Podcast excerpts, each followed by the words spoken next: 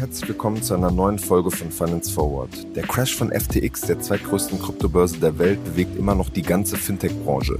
Doch wie geht es nun weiter? Bricht Krypto komplett zusammen? Was ist schiefgelaufen und warum hat das niemand kommen sehen? Genau für diese Fragen habe ich mir zwei schlaue Köpfe eingeladen, die die Startup- und Digitalwelt seit Jahren verfolgen und prägen. Zum einen den Tech-Aktienexperten Philipp Glöckner, der vor allem durch den populären Doppelgänger-Podcast bekannt ist. Zum anderen Fabian Spielberger, der Gründer von verschiedenen Schnäppchenportalen, darunter große Marken wie MyDeals, beschäftigt sich seit vielen Jahren tiefgehend mit der Kryptobranche. Herausgekommen ist ein sehr aufschlussreiches Gespräch über fehlende Unternehmensprüfungen, Gründermacht und die Kryptobranche nach dem FTX-Crash. Los geht's!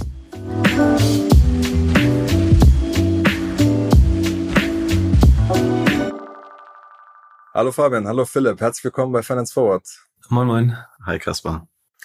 Wir hatten uns ja schon von, von ein paar Wochen eigentlich verabredet, um allgemein so über die Fintech-Welt zu sprechen. Und dann kam vor wenigen Tagen die, die große News zu FTX und dem, dem ganzen Crash. Und seitdem haben wir uns schon ein bisschen ausgetauscht und es ist ja wahnsinnig viel passiert. Und es gibt in der Szene eigentlich im Moment nur dieses eine Thema. Darüber wollen wir heute auch ein äh, bisschen sprechen und was eigentlich die, die Folgen für die ganze Fintech- und Kryptowelt ähm, sein wird. Und genau, Fabian, du hast mir von, vor einigen Jahren von, von FTX mal ähm, erzählt. das muss ich jetzt nochmal rausholen. meinte, meinte es damals so, äh, Sam Bankman-Fried, ähm, also der Gründer, was für ein krasser Typ. Wie, wie, wie sehr hat dich das eigentlich äh, überrascht, dass jetzt rauskommt, ähm, dass er äh, Kundengelder verzockt hat und offenbar auch ja, höchst kriminell war? Also es ist äh, un unglaublich. Also für mich war es sozusagen das nächste WizKit und wurde auch überall so wahrgenommen. Hat man ja auch äh, dementsprechend gesehen.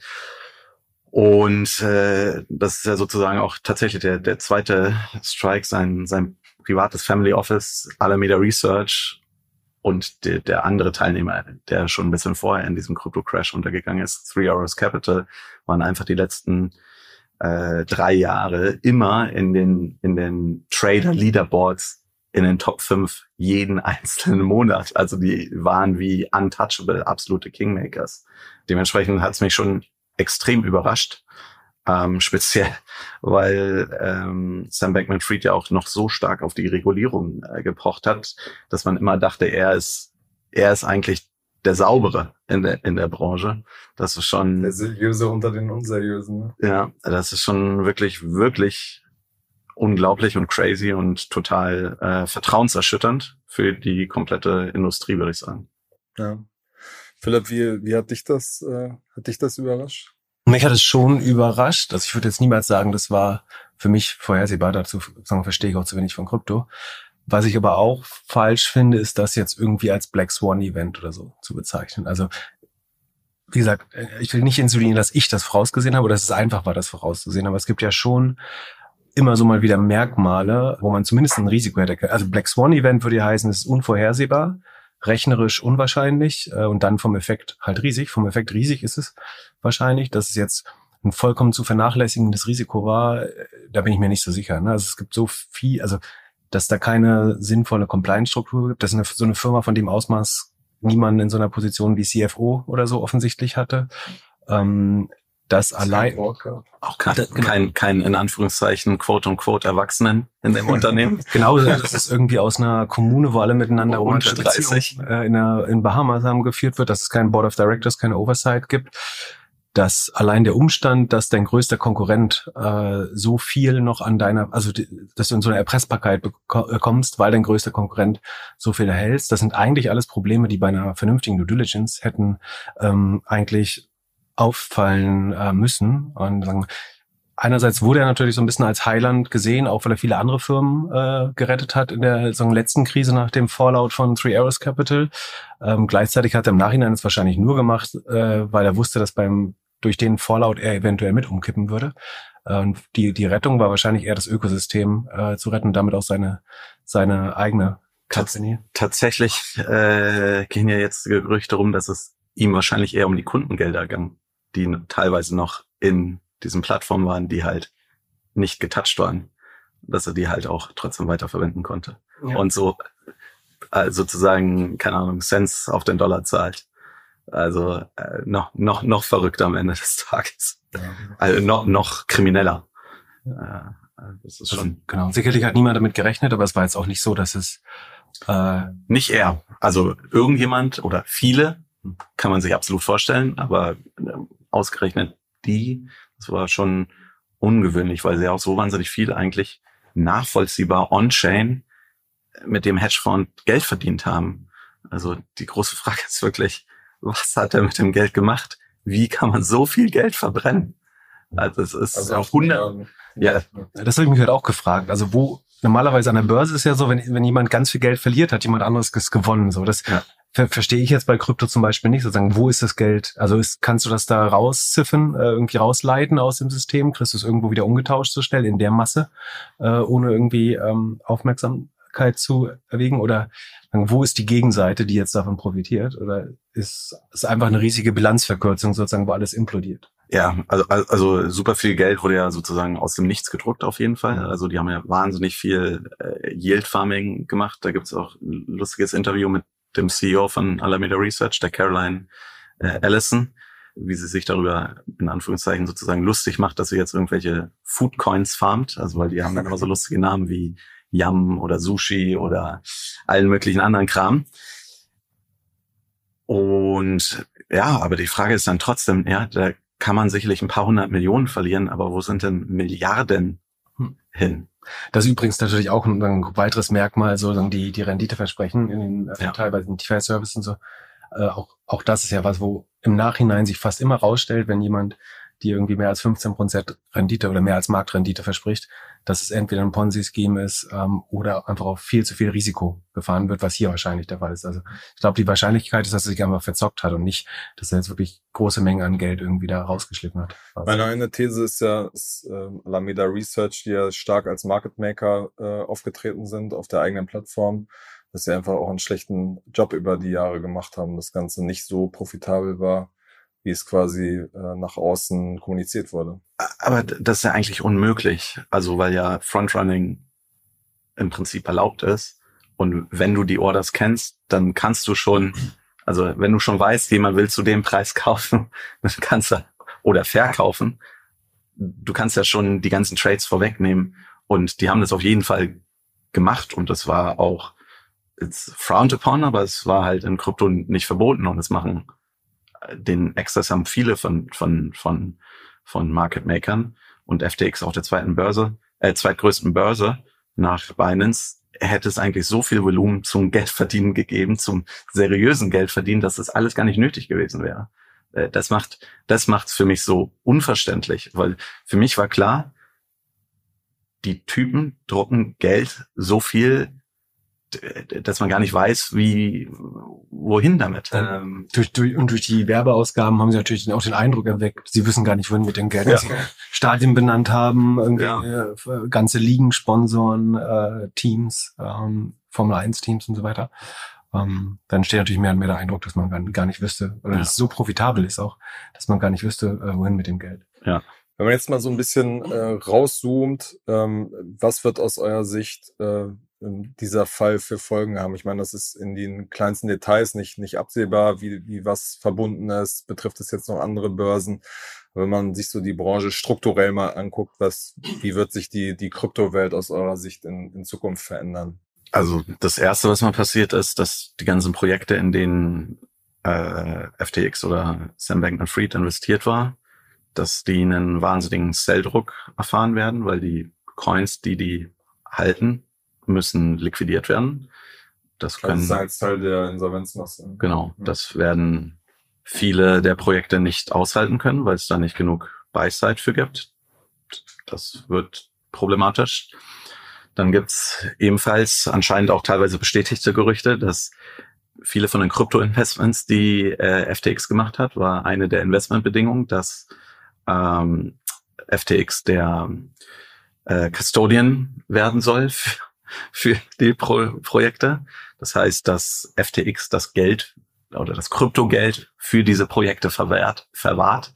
Am Ende des Tages sagt, okay, ich gebe dir 10 Millionen, aber dafür muss die Kohle bei mir halten. Und jetzt wissen wir, die Kohle hat er dann einfach äh, weiter benutzt. Das heißt, viele von den Projekten werden noch nicht mal auf ihre Coins mehr zugreifen können. Das heißt eventuell, dass das alles, was er gekauft hat oder sich beteiligt hat, er mehr oder weniger das Geld zurückbekommen hat. Ne? Ja. Wenn du, also du in FTX Capital oder wie auch immer, also es gibt ja 77 Firmen in diesen Holdings. 137. 137, das ja. jetzt jeden Tag mehr. Also das war in dem Insolvenzantrag, war das, genau. wo hier auch die äh, CM Equity und äh, Digital Assets AG in Schweiz, die ja auch äh, diese ähm, äh, Securities Token machen, also Aktien äh. Also ich, ich will jetzt nicht sagen, dass die insolvent sind, aber die waren zumindest in diesem Org-Chart drin. Ob das die dann, inwieweit die das betrifft, muss man dann schauen. Wenn er irgendwo investiert hat, äh, dann hat er wahrscheinlich gewusst, ich investiere jetzt, äh, ja. dann kriege ich deren gesamte Guthaben äh, auf Krieg wahrscheinlich sogar mehr. Genau, kriege ich die auf die FTX-Börse holen mir das dann mit äh, Alameda wieder raus. Also hätte ja. über die Hälfte quasi der, der Assets äh, im Nachhinein offenbar rausgeholt von Alameda. Das heißt, er hat eigentlich ein, ein Riesenkartenhaus aufgebaut. Und so konnte er, also das ist ja das andere, wo man sich hätte fragen müssen, ist, seine Rettungsaktion, damit hat er ja massiv in fallende Messer gegriffen eigentlich. Ne? Also warum, wenn die ganze Kryptobörse zu der Zeit so stark äh, runterging und alle gestorben sind nach dem ähm, äh, Three Arrows und ähm, Voyager und Luna und so weiter. Ähm, warum geht's einem so gut, dass er alle kaufen kann? Wenn die gesamte Kryptoindustrie so ist sie richtig, also entweder hätte er shorten müssen alle Coins äh, und sagen der beste Trader sein, was tatsächlich auch gemacht hat teilweise. Genau, äh, was wahrscheinlich alle ja. Player vielleicht so, also es wird ja auch Binance jetzt vorgeworfen, die sagen dementieren das, aber denen wird auch vorgeworfen, dass sie es genutzt haben, um zu shorten.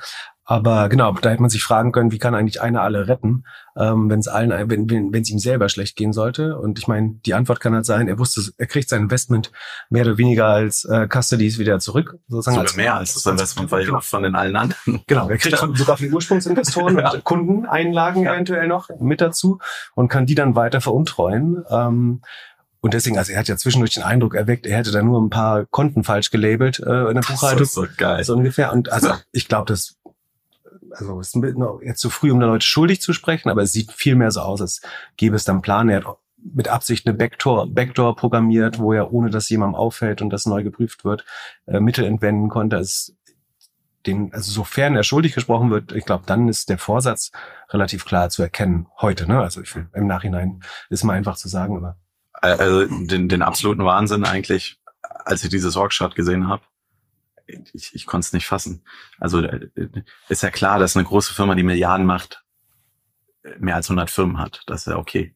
Äh, aber das ist absolutes Mess. Ja, normalerweise muss das wie eine Pyramide sein und oben muss es eine Gesellschaft geben und daran müssen dann auch die Investoren sozusagen beteiligt sein, dass es da sozusagen kein Conflict of Interest gibt. Das ist überhaupt nicht so. Die, die Investoren, also Sequoia und Co., die sitzen irgendwo so da in der Mitte drin, haben die da einmal 11 Prozent. Ähm, und dann gibt's 100 Millionen andere Firmen, wo alle, äh, ähm, äh, Sam Bankman-Fried alleine äh, drin ist, teilweise noch mit seinem CTO, teilweise ganz unterschiedlich. Und dann gibt's von allen diesen Firmen, also äh, gezählt habe ich, ich weiß gar nicht mehr, acht, neun, zehn Intercompany-Verträge, die hätte man alle bis ins Detail prüfen müssen, weil das ist ja absoluter Conflict of Interest. Und dann steht da noch, also, äh, dann stehen da wirklich schlimme Sachen, was die als Intercompany Charges machen, die eigentlich zum Kerngeschäft von, von FTX gehören sollten, die anscheinend in einer anderen Firma sind, worüber die, die FTX chargen und die Kohle rausziehen. Also das ist, also das ist wirklich ein Meisterstück von, von, äh, ja, problematischer Corporate Governance, würde ich sagen. Und, ähm, Chamas vom, vom All-In-Podcast hat jetzt auch äh, gestern oder vorgestern oder nee, am, äh, am Wochenende erzählt, dass er wohl auch äh, das Pitch-Deck damals hatte und dann irgendwie so drei, vier Sachen gesagt hatte. Eins davon war ja, das Org-Chat muss aufgeräumt werden. Und, das und, Board und er wartet ein Board, genau. Und dann die, die Antwort war, go fuck yourself. ja. Weiß ich nicht, ob der sozusagen die moralische Höhe hat. Aber er weiß sehr gut, was, was man eigentlich bräuchte, sozusagen. Um besser zu betrügen. ja.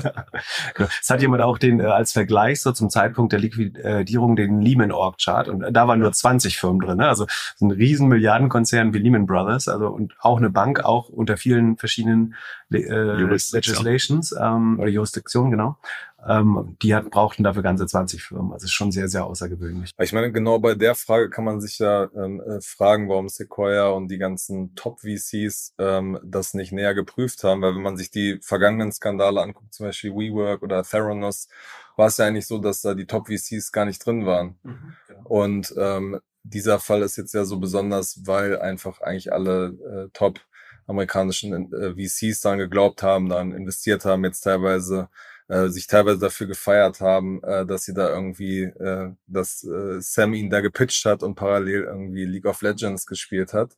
Inwiefern, ähm, ja, tragen die im Grunde genommen auch eine Teilschuld aus eurer Sicht? Auch da die Series B hat ja zum Beispiel bewusst auf der Summe von 420 Millionen, 69 äh, geraced mit genau 69 Investoren. Das sind ja wie diese zwei Zahlen, die Elon Musk auch sehr äh, gerne nutzt, weil sie irgendwie so die, diesen Meme-Charakter haben. Auch da hätte man sich, also fragen können, ob jemand, der sagen, dieses ganze Finanzsystem oder VC-System nur als einen Joke sieht, offenbar, und versucht, irgendwelche Runden so lustig wie möglich zu gestalten, ob das nicht äh, auffällig ist. Aber ja, die haben bei der, bei der Due Diligence halt offensichtlich keine gemacht, obwohl sie natürlich. Let's be honest, wir wissen es, es wurde keine gemacht. Ja. Weil, wenn eine gemacht worden wäre. Dann hättest du es nicht unterzeichnen können. Ja. ja. Äh, auch, also ich, ich glaube auch, ich, ich liebe Startup-Kultur, ich liebe äh, verrückte Dinge tun, äh, wahnsinnig sein, aber A, das ist eine Bank.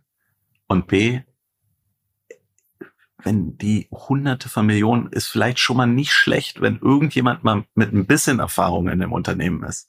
Also, dass da auch niemand gedrängt hat, zu sagen, ja komm, jetzt hire mal einen CFO, der schon mal, weiß ich nicht, äh, ein, zwei Banken von innen gesehen hat. Genau, das ist zum Beispiel komisch, ne, weil irgendwann brauchen ja auch die VCs oder deren LPs wollen ja irgendwann ihre Shares oder äh, sagen ähm, ihre Distributions das Geld zurückbekommen. Wenn du weißt, dein Geld liegt irgendwie auf Antigua, Barbados, Gibraltar, also in jeder Jurisdiktion, Zypern, wo du eigentlich eventuell kein Geld haben möchtest oder wo es nicht einfach wird, irgendwann sagen die die das Geld zurückzubekommen. Äh, also die Firma jetzt war ja weit davon, irgendwie IPO-ready zu sein. Also entweder dachten sie, sie können irgendwie auch über FTT, also über die Währung oder was weiß ich, oder irgendeine andere Art von Anteilen das Geld äh, daraus ziehen. Also ich, ich finde es, ich meine, es war halt FOMO offenbar, ne, dass sie dachten, es kommen nur die Besten rein ähm, und deswegen haben wir nicht die Zeit zu prüfen. Und die Zeit war ja auch so. Ne? Das ja. ist jetzt nicht nur da der Fall gewesen, aber da war es jetzt schon besonders fragwürdig ähm, zu sagen, wir, wir wollen das gar nicht wissen, weil offenbar haben es ja ein paar Leute zumindestens gecheckt, dass die Org äh, der Org-Chart, die, die Firmengeflechte nicht ganz normal sind und dass keinerlei Oversight und Überwachung äh, es da gab. Ja. Aber wird sich das denn aus eurer Sicht äh, ändern? Wird, wird das ein Warnruf sein oder wird das am Ende, genau wie bei WeWeb, wo es so ein paar Monate irgendwie Gesprächsthema war äh, und dann am Ende genauso weitergegangen ist wie vorher? Ich glaube schon, dass das so ein bisschen an dem Ruf der Top VCs, also dass die Top VCs im letzten letzten zwei Jahren äh, einiges dafür getan haben, ihren, ihren Ruf zu ruinieren. Auch, ja. auch Andreessen Horowitz, dadurch, dass sie teilweise sich sehr schnell ihre Investments wieder rausgeholt haben aus, aus gerade aus Krypto-Projekten äh, und damit also regelmäßig sagen das Geld bei oder die die Haftung bei Retail-Anlegern äh, äh, gelassen haben. Und ich glaube, das kann eigentlich nicht äh, für den Ruf gut für den Ruf sein, äh, weil mehr und mehr der Eindruck entsteht, dass sie äh, auch nur sehr, sehr opportunistisch investiert haben, äh, ohne irgendwelche Checks and Balances und dann versucht haben, so ein bisschen an dem Boom zu profitieren, indem sie sehr schnell auch ihr Geld wieder rausgeholt haben äh, und dabei auch sehr intransparent äh, waren oft, so mit ihren eigenen LPs, aber auch mit der Öffentlichkeit. Ja, ich glaube auch, dass äh, die große Frage sozusagen am Ende des Tages so die Performance äh, würdigt alle äh, alle alle Mittel sozusagen. Ähm, wie jetzt, wie gut jetzt die Performance in den nächsten Jahren aussehen wird, das ist äh, sicherlich fraglich und dann werden wahrscheinlich mehr Fragen äh, gestellt werden in Zukunft, äh, würde ich mal vermuten.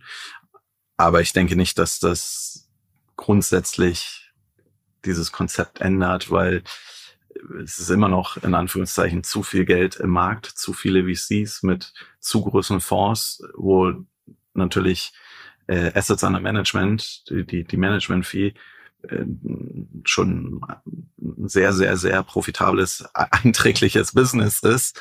Und der Carry, der, die, die, das i-Tüpfelchen, die, das i-Tüpfelchen on top sozusagen ist, ja.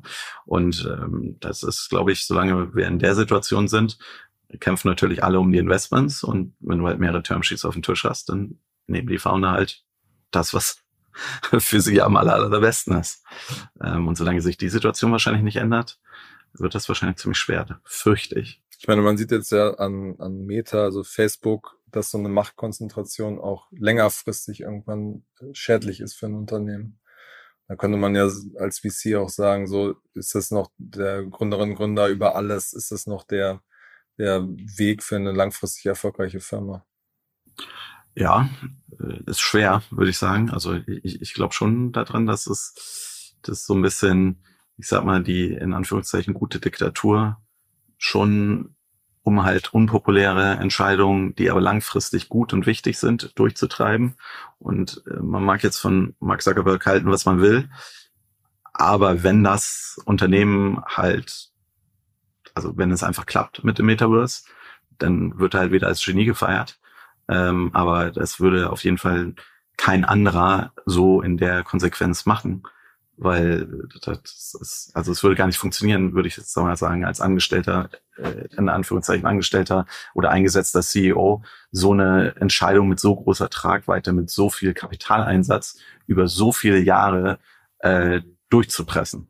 Frage ist, ob du das als Retail-Investor oder überhaupt als Investor in Public Stocks halt mittragen willst. Ne? Ja. Also ob du das, ich glaube, strategisch gibt's, also wenn, wenn er will, dass es Facebook in 20 Jahren noch gibt, dann ist die einzige Wette, die er machen kann. Gerade. Ja. Also er braucht eine Hardware-Plattform und eine nächste Plattform, in der er nicht wieder von Apple und Google abhängig ist.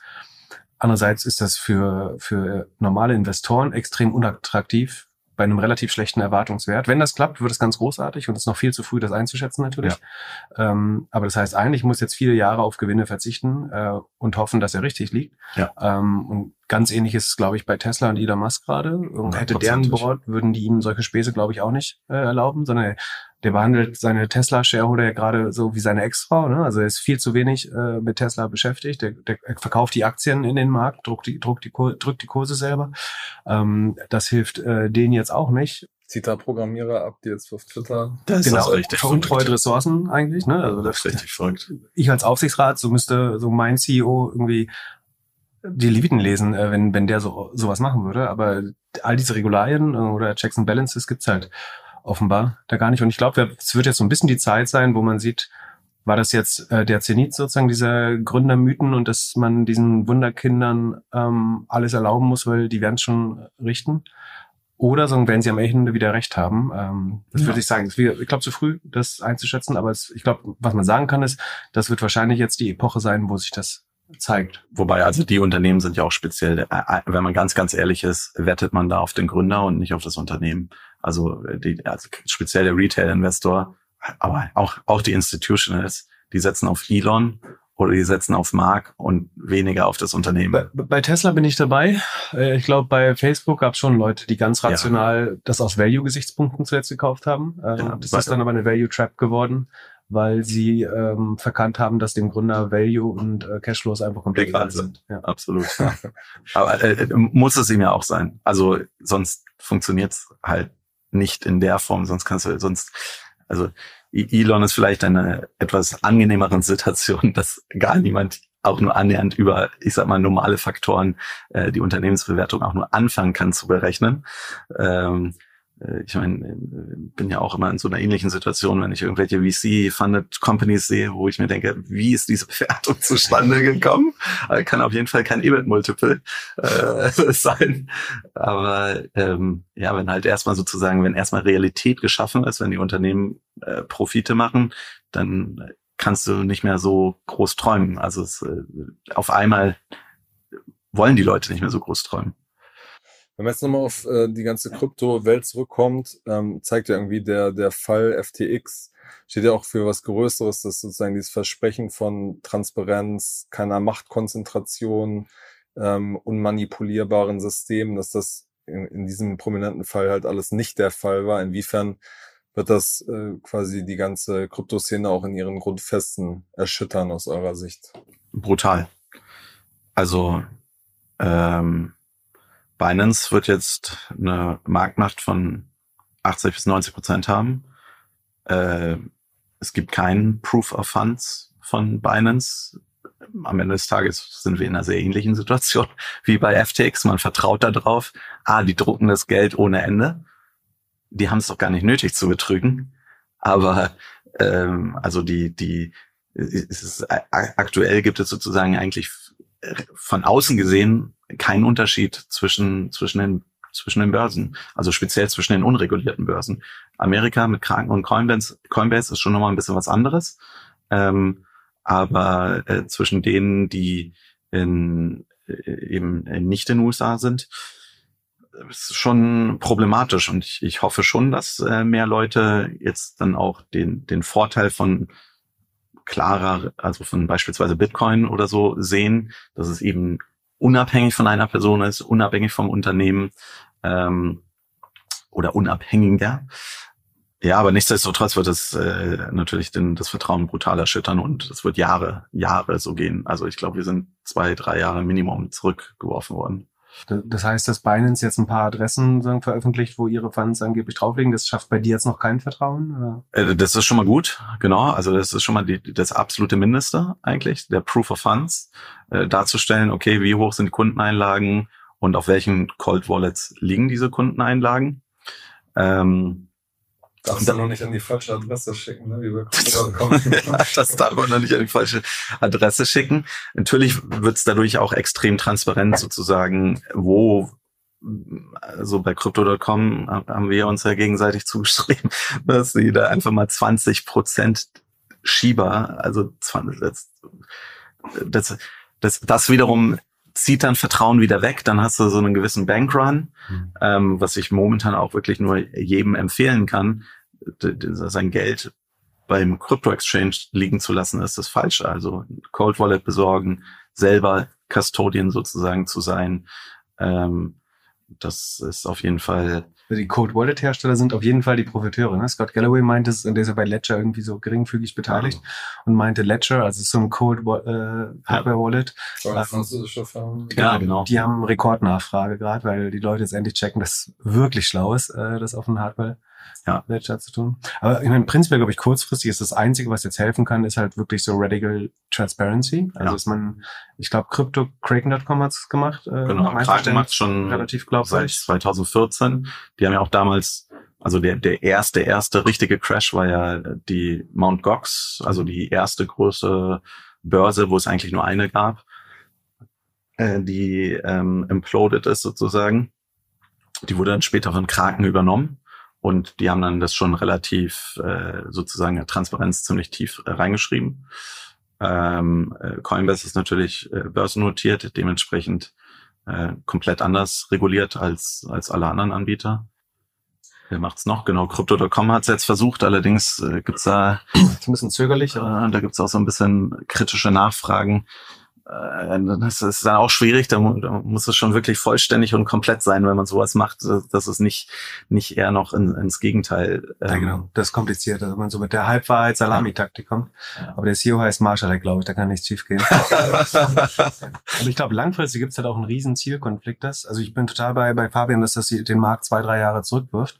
Und ich glaube, jetzt ja, der Markt jetzt so mittelfristig erstmal wieder nur aus so Hardcore-Believern besteht, ja. bestehen wird wahrscheinlich.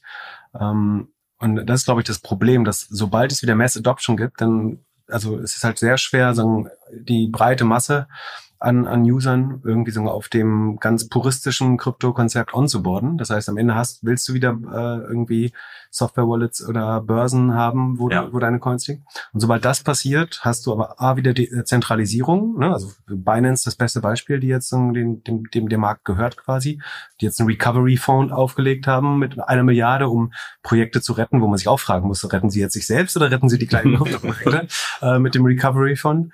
Äh, Fonds? Also entweder hast du eben so, das ist das, das pure Prinzip von Krypto und Dezentralisierung, dann wirst, wird es aber niemals zum Massenmarkt, glaube ich. Oder du hast wieder einen Massenmarkt, dann hast du aber so diese schnell wachsenden Player wie äh, FTX und Crypto.com, wo, glaube ich, ähm, auch eher Kartenhäuser gebaut werden, die dann auch schnell zusammenbrechen könnten. Aber warum schaffen es die großen, seriösen, in Anführungsstrichen, wie Coinbase, dann äh, nicht da mehr auf sich zu vereinen. Wenn man sagen würde, okay, das ist eigentlich das äh, allein oder die Unterscheidung zu jemandem wie, wie Binance, das reguliertes Umfeld. Gier. Ja. Also ganz klar die Gier. Die, der, der einzige Grund, warum du auf äh, Binance oder FT oder der Hauptgrund, warum du auf Binance oder FTX ist, bist, ist, weil da die ganzen kleinen äh, Shitcoins sind, wo du dir noch äh, 10.000 X oder 100.000 X erhoffst, ähm, die in der Regel eben nicht bei Coinbase oder Kraken gelistet sind. Oder vielleicht auch, weil es Geld ist, was du nirgendwo mehr legal anlegen kannst. Also das, das ist natürlich auch eine Möglichkeit. ist, die keinen Zugang zu so regulierten Börsen äh, und Banken haben. Äh, und dann hast du natürlich auch noch. Äh, ja, KYC müssen jetzt ja alle machen, also sozusagen Know Your Customer äh, Identifizierung der Nutzer. Ja, wobei, also ich, wenn ich das richtig verstanden hatte, hat zumindest bei FTX das mit äh, für amerikanische Staatsbürger mit VPN einfach ins Ausland zu setzen, wohl relativ okay funktioniert. Bei Binance weiß niemand, glaube ich, wo die Jurisdiktion ist, unter der sie ja. sich befinden, weil es, ja, ich glaube, keinen offiziellen Firmensitz gibt oder so. Oder, ja, ähm, weiß nicht, verstehst du das besser? Aber nee, jetzt ist es zumindest ziemlich schwer zu verstehen, wo am Ende des Tages die, die, die, die oberste Gesellschaft sozusagen sitzt. Aber glaubt ihr denn, dass es jetzt da so einen äh, krassen Regulierungsschub gibt? Das wird ja von vielen schon irgendwie prognostiziert. Glaubt ihr, dass, dass sich dadurch was äh, heilen lässt, in Anführungsstrichen? Ja, klar. Also, ähm, also dass Kundengelder genutzt werden. Äh, also ich, ich meine, in der normalen Bankenwelt ist es ja, ist es ja nun mal erlaubt, sozusagen. Du musst ja nicht halt deine, deine, deinen kompletten, äh, deine kompletten Kundengelder vorhalten. Aber äh, bei so einem Produkt äh, würde ich das schon eigentlich äh, erwarten, ehrlich gesagt. Ja, ich meine, sozusagen in der Bankenwelt ist es erlaubt, aber bei Börsen ist ja quasi nee, das. Korrekt, da sind genau, das sind Kundengelder einfach Besitz der Kunden. Ähm, und so sollte es natürlich auch äh, sein. Ich weiß nicht, äh, die Regulierung ist halt immer die Schwierigkeit, ist halt immer zu langsam eigentlich ähm, hakt immer, immer hinterher, dann versuchen sie immer wieder drum herum zu gehen. Viele wollten auch unbedingt immer Leverage benutzen, sicherlich auch einer der, der Gründe, warum ähm, FTX so extrem populär war, wenn sehr hohen äh, Möglichkeiten, sehr hohen Hebel, teilweise, teilweise bis zu 100x ähm, anzusetzen. Ja, also ich, ich, schwer zu sagen. Gefahr ist sicherlich, dass Banken das jetzt auch so ein bisschen kaputt regulieren. Ne? Also dass sie dafür ja. sorgen, dass man letztlich nur noch über Banken oder bankähnliche äh, Finanzinstitute überhaupt noch Kryptos handeln kann. Also Und dann hast du wieder die alte Kostenstruktur. Genau. Dann vereinnahmen die quasi hohe Margen, äh, höchstwahrscheinlich hohe Handelsgebühren und sagen, es gibt jetzt nur noch einen illegalen Weg zu handeln. Und wenn du es legal machen willst, dann ist Coinbase schon der niedrigste Standard. Äh, ja. Und äh, die, die Angst vor DeFi ist halt riesig, ähm, muss also man sagen. Korrekt. Ähm, da wird natürlich die Lobby einiges tun, dass das äh, in, in deren Gedanken idealerweise verboten wird, aber ja, das wäre natürlich schon die die beste Lösung eigentlich. Aber aber auch natürlich also das kann man halt am Ende des Tages eigentlich keinem unbedarften Kunden auch einfach so empfehlen, weil da kann auch einfach ein Programmierfehler drin sein. Und das ist halt, dann ist die Kohle weg. Ähm, und das auch, auch die Sachen sind dann extrem schwer nachzuvollziehen. Wer steckt da eigentlich hinter? Ist das alles safe? Können die vielleicht mit meinen Kundengeldern oder mit meinen Geldern weglaufen?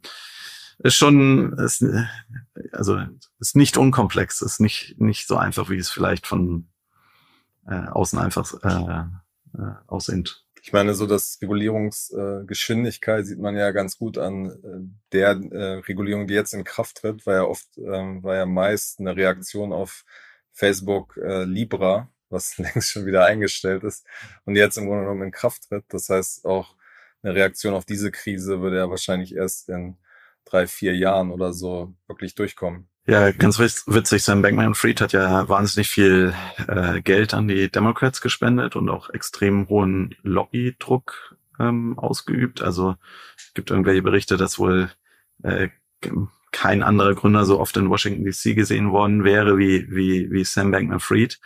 Und ja, also wahrscheinlich wollte oder so ein bisschen die Frage, ob er vielleicht tatsächlich auch äh, gehofft hatte, eben seine Konkurrenz dadurch mehr oder minder auszuschalten, in der Hoffnung, dann vielleicht seine Schulden nicht mehr zurückzahlen zu müssen, ähm, wenn die nicht mehr legal sind und äh, co. Aber dass die Regulierung jetzt so durchgeht, das wäre vermutlich unwahrscheinlich. Also die werden da auf jeden Fall das nochmal. Du meinst diese aktuelle, wo es quasi darum ging, dass Decentralized Finance stärker reguliert werden. Genau. Also ich, ich würde mal vermuten, speziell war auch Gary Gensler da sehr stark ähm, äh, fürs SEC damit drin war, der ja äh, sehr starke Connections zu Sam Bankman-Fried und ja, der CEO von Alameda, der, der Caroline Ellison. Das ist ein äh, ehemaliger MIT-Prof-Buddy von dem angeblich. Ja, ist noch besser. Caroline Allison, die CEO von Alameda. Ihr Vater war der frühere Chef von Gary Gensler. Ähm, also das ist schon, also schon richtig, richtig absurd. Ja, wobei man bei den ganzen Verbindungen dann immer gucken muss. Auf Twitter wird es dann schnell auch als Beweis äh, gesehen. Das ist, äh, ich wollte gerade sagen, ich meine, viele Leute studieren am MIT. Natürlich da arbeiten viele der schlausten oder werden viele der schlausten Leute ausgebildet. Nur weil man da zusammen studiert hat oder zusammen gearbeitet hat, heißt es ja noch nichts. Nichtsdestotrotz ist es natürlich schon sehr, sehr stark kritisch, dass man da nicht sagt, hey, keine Ahnung, ich bin hier vielleicht ein bisschen befangen. Vielleicht sollte ich das hier nicht ganz alleine äh, durch, durchdrücken. Ja. Genau, lass uns in den letzten zehn Minuten noch über ein äh, weiteres Thema äh, reden, was äh, ja viel diskutiert wurde in den letzten Monaten, nämlich das Thema Buy Now Pay Later, eine Bezahlart im Onlinehandel, ähm, Raten- und Rechnungskauf. Und ihr habt ja schon vor, also in diesem ganzen Hype ähm, eher kritisch auf das Thema ähm, geblickt. Klarna und der Firm sind da sind da große wichtige Player. Ähm, was ist da so eure Prognose, wie das jetzt, wie sich dieser Markt eigentlich äh, weiterentwickelt? Regulierung ist sicherlich, ich, also jetzt ja erstmal mehr oder minder die, die Luft raus, die Public Comparables, also die, die, die Bewertungen an den, an den Börsenmärkten für das, für dieses Produkt sind im absoluten Keller. Äh, es gibt äh, riesige Ausfälle, Kunden, Kundenzahlungsausfälle.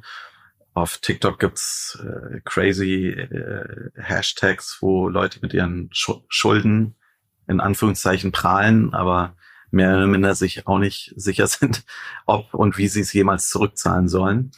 Ähm, auch da werde ich stark davon, würde ich stark davon ausgehen, dass die Regierung, äh, Regulierung einschreiten wird, äh, was dann, ich glaube, am Ende des Tages zumindest in der Form, wie es aktuell ähm, genutzt wird, wahrscheinlich das Ende meiner Meinung nach sein wird. Was kann man da überhaupt regulieren? Also was für Stellschrauben siehst du da? Also Nein, der Zins. Zum Beispiel Werbeeinschränkungen. Äh, Werbeeinschränkungen mit Sicherheit. Also wie es, wie, wie es beworben wird. Dann äh, Philipp äh, rechnet ja immer sehr schön vor, wie äh, sich der effektive Zinssatz tatsächlich zusammensetzt, nämlich nicht nur aus dem Zinssatz, sondern auch noch plus die Gebühren.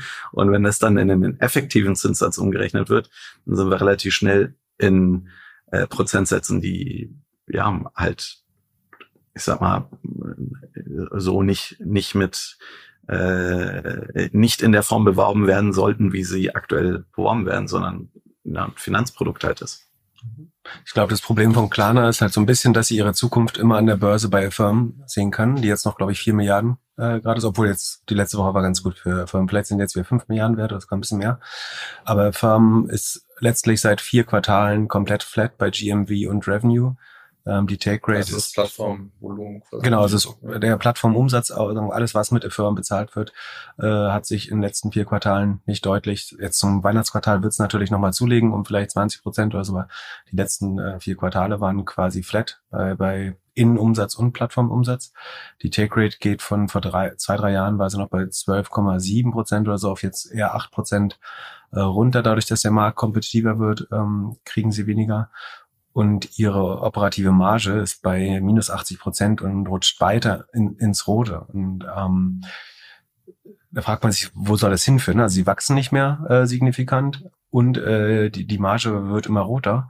Und das, das gleiche ist letztlich bei, bei Klarna der Fall, die sogar langsamer wachsen, also theoretisch noch im Public Market noch äh, mit, ich glaube, 6,7 Milliarden ein bisschen besser ähm, bewertet sind, aber bei sehr vergleich genau, äh, bei sehr vergleichbaren äh, umsetzen, aber deutlich schlechteren Wachstumszahlen äh, schon. Aber auch, ich glaube, minus, äh, ich will nicht lügen, äh, minus 92 Prozent oder so operative Marge, die wahrscheinlich auch noch mal roter aussehen wird. Äh, also das heißt, die kosten eine doppelt so hoch wie der äh, Umsatz äh, oder der Innenumsatz, um das äh, einfacher zu sagen.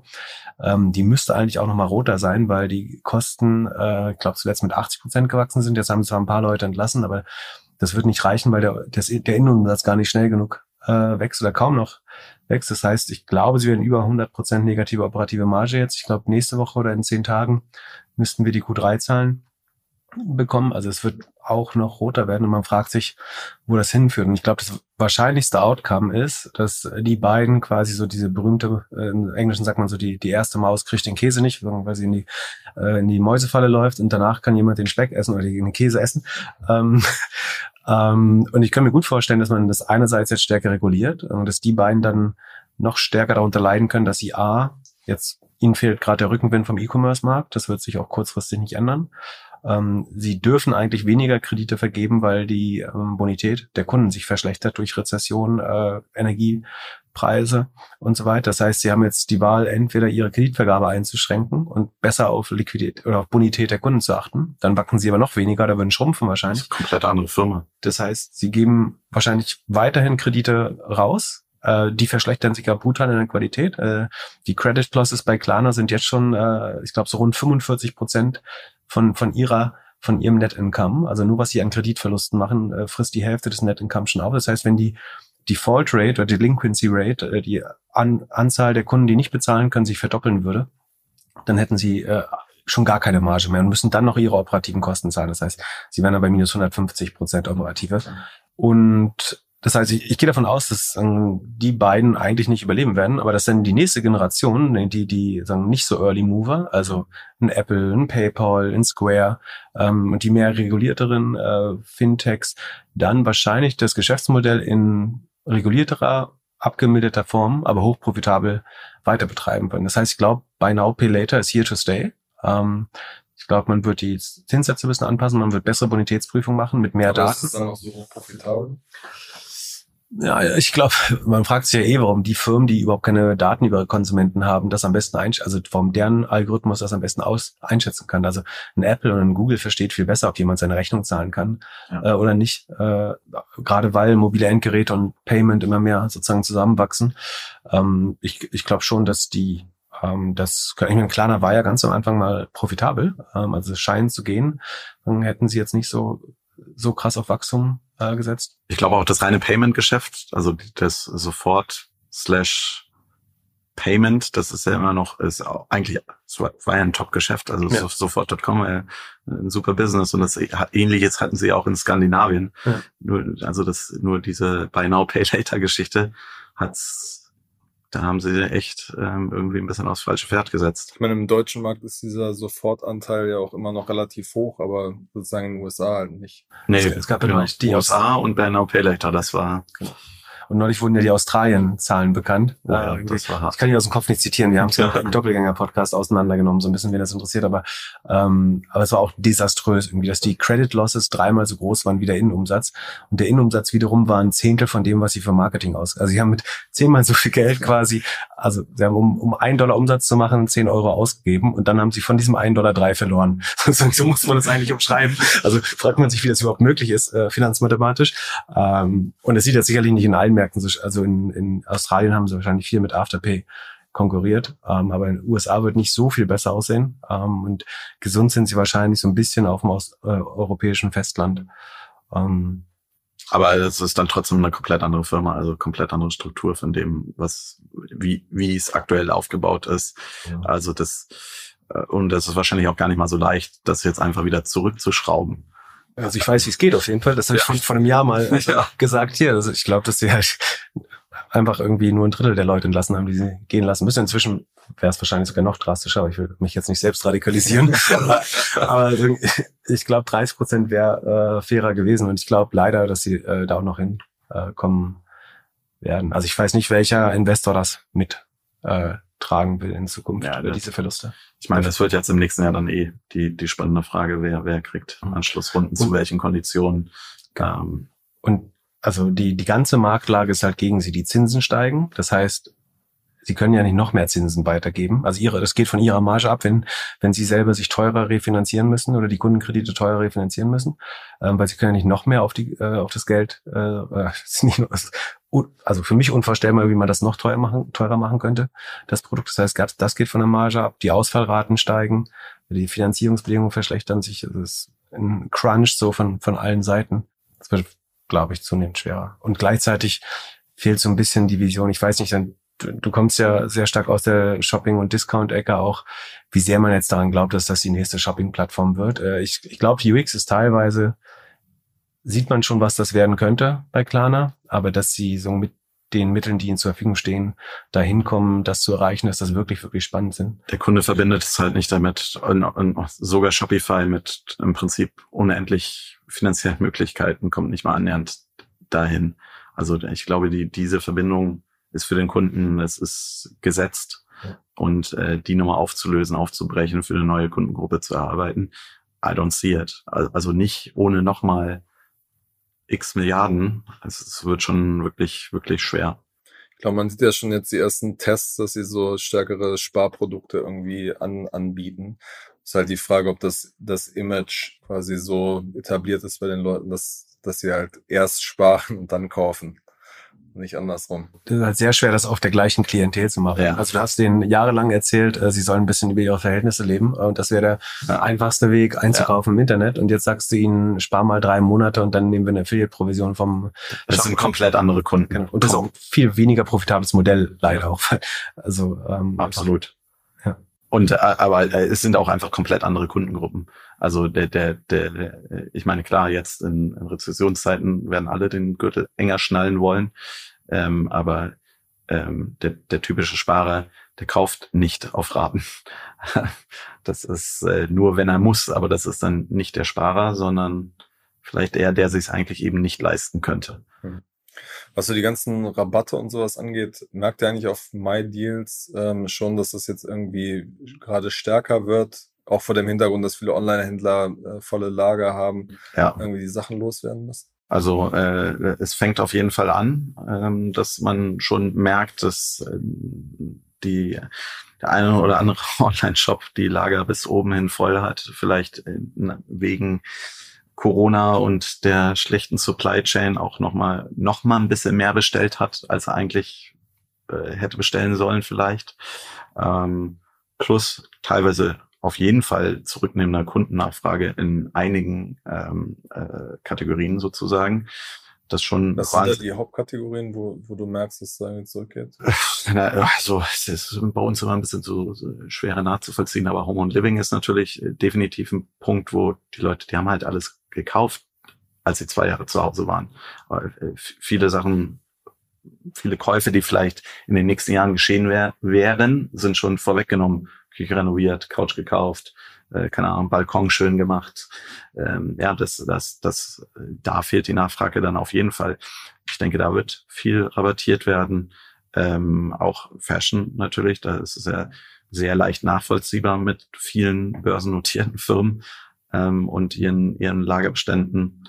Ähm, das ist schon nicht ganz so einfach, muss man sagen. Was ist da dein Rabatttipp? Also sollte man da jetzt für die in der Weihnachtszeit warten, weil da kommen, viel kommen wird, oder? Ja, das ist äh, so ein bisschen, da bin ich mir noch nicht so hundertprozentig sicher. Entweder wird Black Friday richtig, richtig cool, weil wirklich die ähm, Lage bis oben hin voll sind und sie nun mal einfach, die Sachen werden ja nicht besser, leider, äh, sondern äh, die Preise äh, werden wahrscheinlich dann auch da fallen oder Mode hat ja ist auch vergänglich sozusagen viele von diesen Produkten.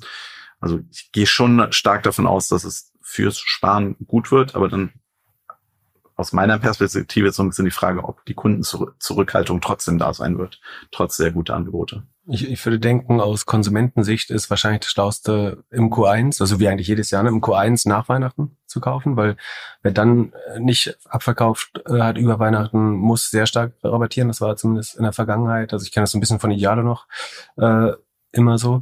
Aus Retailer-Sicht würde ich versuchen, alle Auktion, äh, Aktionen einfach stark vorzuziehen, weil ich so ein bisschen befürchte, dass gegen Ende des Jahres ja, ähm, kein Geld mehr haben. Das genau, also dass die Budgets der der Konsumenten einfach äh, ausgegeben sein werden. Und das heißt, je früher man eigentlich Marktanteil oder Wallet Share sich erkaufen kann, ähm, eventuell auch auf Kosten niedrigerer Rohmargen oder höheren Marketingausgaben, würde ich das wahrscheinlich vorziehen, weil die Conversion Rates wären im Vergleich zum Vorjahr, also natürlich nehmen die erstmal zu Richtung Weihnachten, das ist eine Saisonalität, aber im Vergleich zu Vorjahr oder der normalen Entwicklung werden die Conversion Rates gerade gegen Ende des Jahres, glaube ich, immer niedriger werden, weil es einfach eine gewisse Anzahl von Kunden gibt, die es dann nicht mehr kaufen können. Die Frage ist, ob die sich dann vielleicht doch mit äh, Buy Now Pay ähm, zum Beispiel leisten. Das ist übrigens noch sagen, die gefährliche Zeitbombe an dem Pay Later Modell, dass diese ganzen Kreditausfälle, also einerseits kann man sagen, diese Kredite sind ja relativ kurzfristig, ich glaube im Durchschnitt so drei, vier Monate bei Firmen zumindest.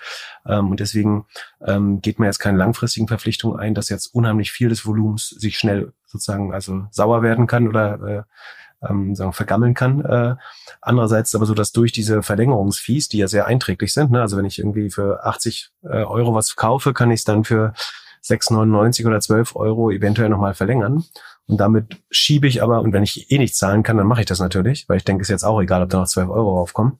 Und man hat vielleicht noch die kleine Hoffnung, dass uns dann im nächsten Monat ähm, dass ein Wunder passiert oder dass, dass meine Kryptos noch losfliegen bis dahin. Ähm, das FTX noch was, äh, was äh, noch doch noch auszahlt. Damit verlängert sich aber die Kreditdauer und dann die diese Ausfälle würden damit noch werden damit noch später äh, sichtbar. Das heißt auch da den bei den Ausfällen sehen wir den Höhepunkt wahrscheinlich auch erst in den Q1-Zahlen, also im Mai nächsten Jahres sollte wahrscheinlich der, der das schlechteste Quartal für äh, Firmen äh, sein und vielleicht auch kleiner, glaube ich. Jetzt werden wir mal so in die, in die Zukunft geblickt, ähm, äh, als kleine kurze Prediction. Ähm, was, was erwartet ihr so für das nächste Jahr für die Fintech-Szene, was Krypto angeht, was, was Fintech angeht? Gibt es da die große Insolvenzwelle? Wird es da wieder, wird sich das alles wieder berappeln? Wird es wieder neue Unicorns geben? Was wird mit der Kryptowelt konkret passieren? Also ich glaube, FTX war äh, das Event, was die Kryptoszene gebraucht hat. Also es war trotz Three Arrows Capital noch viel zu viel Wahnsinn im Markt und äh, jetzt es muss erstmal sich beruhigen. Alle, äh, ich glaube, das ist auf jeden Fall gut. Allerdings wird es äh, zu also die, die Nachwehen werden vielleicht noch zu weiteren stärkeren Preisverfällen führen und dann wird es hoffentlich erstmal eine lange Seitwärtsbewegung geben und dann langsame steigen und nicht wieder komplett verrückte Hype-Cycles, up, down, up, down, up, down. Und für die Fintech-Welt, ähm, ja, mit den, also die, das Schwierige sind sicherlich die, die Public Markets und eben die, die Multiple Comparables, solange die so schlecht sind, wird es halt wahnsinnig schwer werden in weiteren Funding-Runden. Und dann wird vielleicht, also zumindest immer wieder mal so gesagt, dass halt dann wirklich nur die stärksten Companies dann die Anschlussrunde bekommen. Und bei denen, die vielleicht nur B oder im schlimmsten Fall auch C sind, die in, in letzter Zeit dann trotzdem doch irgendwie alle immer wieder Funding bekommen haben, da wird es dann vielleicht eben nicht so leicht sein. Und äh, ja, wer die nächsten 18 Monate dann kein Funding bekommt, da wird es dann wahrscheinlich schwer werden, wenn man nicht genug Runrate hat. Ja. Philipp, was denkst du? Ich bin für Fintech auch eher skeptisch. Ich glaube, ab letztes Mal hier im Podcast erzählt, dass ich die börsennotierte Fintech-Holding, die Chrysalis heißt, sozusagen shorte, um mich so ein bisschen dagegen abzusichern. Die sind investiert in Klarna, in äh, WeFox, in Starling Bank, in Wise. Ähm, bitte? Ich habe eine also ich, glaube, das ist ein guter Hedge gegen das nächste Jahr äh, im Fintech-Markt. ich glaube, dass viele Player überleben werden äh, im Fintech-Markt, aber dass die Bewertungen runterkommen müssen. Ähm, das habe ich ja auch schon mal gesagt, dass ich glaube, der, der Profit Pool sozusagen, den es gibt, äh, von dem Banken leben, ähm, dass der erstmal stark dezimiert wird, dadurch, dass Dienstleistungen äh, viel günstiger angeboten werden von Revolut, von Wise, von, von anderen Banken äh, oder Neobanken. Und ge gefühlt ist der Fintech-Sektor mit seinem gesamten Addressable Market schon äh, bewertet. Ähm, und jetzt müssen wir erstmal neue Wege finden, um Geld wieder zu generieren. Und äh, die Hoffnung vieler war, ich glaube, N26er zusätzlich auf Krypto-Trading äh, oder wann die das äh, gesetzt? Ob das jetzt so eine strategisch die richtige Entscheidung war? Also Internationalisierung war nicht schlau, Krypto-Trading war jetzt, also ich meine. Das war lange, lange geplant und hat einfach sehr lange gedauert. Ja, Genau. Ähm, aber ja, jetzt muss man sich überlegen, was bleibt jetzt um. Also es gibt halt nur drei Sachen, die wirklich ähm, profitabel sind. Das ist Crypto Trading, äh, Asset Tradings und dann am besten mit mit Options äh, und Margin, damit du, weil da halt das Geld liegt. Das hat man jetzt in Robinhood Ergebnissen sehr gut gesehen, dass die nur, ich glaube, 11 Prozent oder 8,5 Prozent sogar nur des Umsatzes mit eigentlich Aktienhandel machen und ETFs, sondern der ganze Rest ist Margin Trading, Krypto und also das ist, wo im Fintech-Bereich das Geld gerade liegt. Aber, aber, glaubst du daran? Ich meine, das ist auch super spannend. Also wenn jetzt äh, Trading nicht mehr im Hype-Cycle ist und jeder denkt, dass er eigentlich Börsentrader hätte werden sollen und nicht, äh, weiß ich nicht, was auch immer an seinem Dayjob macht ich würde es auf keinen Fall machen. Ich glaube, der, der Schlauste ist wirklich langfristige Vorsorgeprodukte ja. zu bauen. Also ich finde die Trade Republic Strategie gar nicht so schlau, äh, gar nicht so doof. Ähm, ich glaube, die Frage war, ob das dann ja so weitergeht. Eben, aber wenn du jetzt am, am ETF-Sparplan verdienst du halt wenig bis gar nichts. Vor allem, wenn du keine Aufschläge nimmst und Ne, du kriegst ein bisschen Kickbacks, du, du hast ja. ein sehr predictable Assets under Management, also du, du hast regelmäßige Inflows, äh, auch das hat man selbst bei Robinhood gesehen, dass Leute da immer wieder nachlegen, äh, wahrscheinlich über Sparpläne. Ähm, das ist natürlich kurzfristig nicht über profitabel vom Umsatz, ähm, aber du kannst halt auf der Story, glaube ich, trotzdem langfristig äh, Geld raisen, weil du eigentlich sehr gut siehst, wie, wie ähm, zukünftige Umsätze und Asset Management schon aussehen werden. Ähm, Genau, ganz zum Schluss noch die letzte Frage. Was haltet ihr von den äh, Super-App-Plänen von äh, Elon Musk, was Twitter angeht? Da gab es ja so ein Video, wo er gesagt hat, so eigentlich will er nur WeChat äh, kopieren jetzt. Ähm, das wäre lustig, wenn so ein Stadt Mark Zuckerberg, der das ja quasi mal verschlammt hat oder mit WhatsApp nicht umgesetzt hat, äh, wenn er das jetzt baut. Ich glaube, sie haben auch eine Banklizenz beantragt, äh, habe ich gelesen, äh, für Twitter. Ähm, er wird von von ZZ, dem Binance-Gründer, immer so ein bisschen gepusht. Er würde äh, gern auch Micropayment äh, bauen mit Twitter oder mit Elon. Äh, die haben ja 500 Millionen sagen mit reingelegt in Twitter Binance. Bauen wohl die KYC-Lösung für Twitter. Okay, ähm, das ist ja natürlich spannend. So, das scheint bisher noch nicht so gut laufen, aber es zu laufen ist auch noch sehr, sehr, sehr früh. Äh, natürlich auch. Ähm, ich, ich würde Ihnen Musk das zutrauen. Das Problem ist, glaube ich, dass Twitter schon so groß ist, dass es schwer ist, das so erratisch zu machen, wie er gerade macht. Äh, also einerseits kommen viele neue Nutzer auf die Plattform. Da ist aber die Frage, dann, sind das jetzt Nutzer, die der Qualität der Plattform auch zuträglich sind und gleichzeitig verlieren sie auch äh, sehr gute. Ähm, äh, scheint nicht viel Respekt äh, und Empathie übrig zu haben für, für die Leute, die da wirklich guten Content generieren auf Twitter. Ähm, ich glaube, er könnte das super machen, wenn er es from scratch oder aus einer kleinen Plattform bauen würde. Dann wäre das bestimmt was, was ich ihm zutrauen würde. Ich glaube, dass bei so einem Großtanker, äh, so der außerdem äh, ständig Öl verliert, also der negative Cashflow wird nächstes Jahr wahrscheinlich irgendwie minus zwei, minus drei Milliarden sein. Das heißt, er muss immer wieder Geld nachlegen. So schnell kann er es gar nicht refinanzieren. Und das so in aller Öffentlichkeit zu machen, ist, glaube ich, einfach nicht zu leisten. Äh, also ich würde ihm das sogar wünschen, glaube ich. Ähm, aber zumindest geht das Gesprächsthema auf Twitter dann nicht aus. Ja, und ich, das ist natürlich auch äh, furchtbar unangenehm, sagen, dir, dir jetzt so öffentlich beim Scheitern zusehen zu lassen. Also ich mag falsch liegen, vielleicht scheitert er auch nicht, aber ähm, das wird halt alles sehr public äh, und unschön und ich glaube, das, die größte Gefahr ist äh, für ihn, dass er halt komplett seine, seine Midas-Charm-Marke dadurch zerstört. Also dass alles, was er anfasst, zu Gold wird. Äh, SpaceX ist ein großartiges Projekt. Tesla äh, hat er Übermenschliches geschaffen, äh, sicherlich. Ähm, Boring Company okay, weil es zumindest kein Reinfall. Neuralink. Bitte? Neuralink. Genau, Neuralink äh, sieht zumindest promising aus. Ähm, und jetzt könnte ausgerechnet Twitter, was so eine Schnapsidee war offenbar, äh, ihn zu Fall bringen. Und ich glaube, wie Fabian äh, ganz am Anfang äh, gesagt hat, so man investiert letztlich in die Leute bei, bei Facebook und äh, bei Tesla. Und wenn du jetzt siehst, dass er an sowas auch scheitern kann oder es ihm nicht gelingt, ähm, dann ist das dann für sein Credo als Investor, als Entrepreneur wahrscheinlich nicht förderlich. Wobei, also äh, ich, ich glaube schon, dass er wahrscheinlich Twitter gedreht kriegt und auch viele von den Problemen lösen wird. Ähm, ich, ich glaube aber eher nicht daran, dass er jetzt ein WeChat daraus bauen wird, weil der Use Case einfach so anders ist. Und du hast dir diese Userbase für diesen Use Case aufgebaut. Und ich kann mir nicht vorstellen, wie man Twitter jetzt in einen Messenger umwandelt, ohne wirklich alles aufs Spiel zu setzen. Und ich habe so das Gefühl, so, klar, reichste Mann der Welt, aber anscheinend hängt er ja doch an seinen 44 Milliarden Dollar. Aber äh, bei, bei Mark Zuckerberg findest du genau das gut? Also, dass er eine Long-Shot-Bet oder eine Moonshot-Bet macht? Nee, nee, nee. Bei, bei, bei Elon sagst du ja, er geht nicht weit genug, oder? Nee, nee, ich, genau, also er müsste natürlich alles riskieren. Also er müsste das machen. Ja. Wenn, wenn er WeChat bauen, kopieren will, müsste er alles riskieren. Aber dafür habe ich das Gefühl, so, da hat er zu viel äh, also anscheinend hängt er irgendwie an diesen 44 Milliarden, weil sonst hätte er ja nicht versucht, so hart da rauszukommen. Äh, weil so 10, 13 oder so gehören ihm nur davon, glaube ich. Ne? Ja, das ist noch eigentlich äh, noch ein bisschen komischer, ehrlich gesagt, weil klar, also einfach das darauf zu setzen, das äh, könnte man machen, aber genau der Use Case, der Grund, warum Leute auf Platte, Twitter sind, ist ein komplett anderer.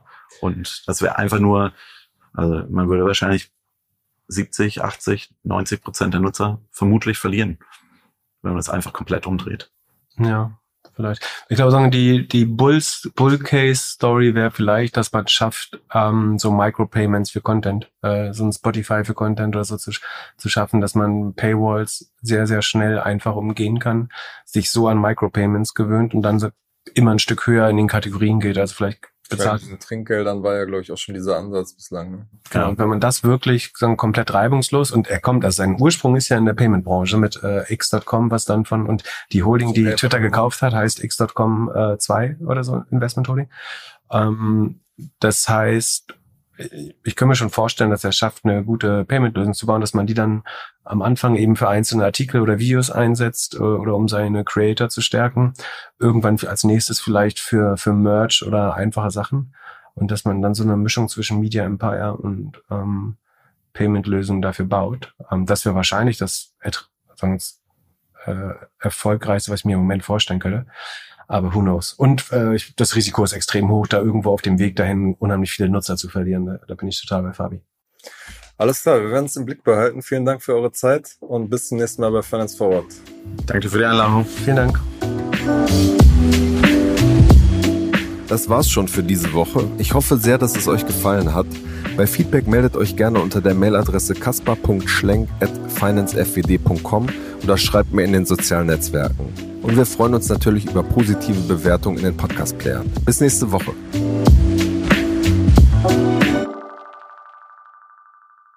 Dieser Podcast wird produziert von Podstars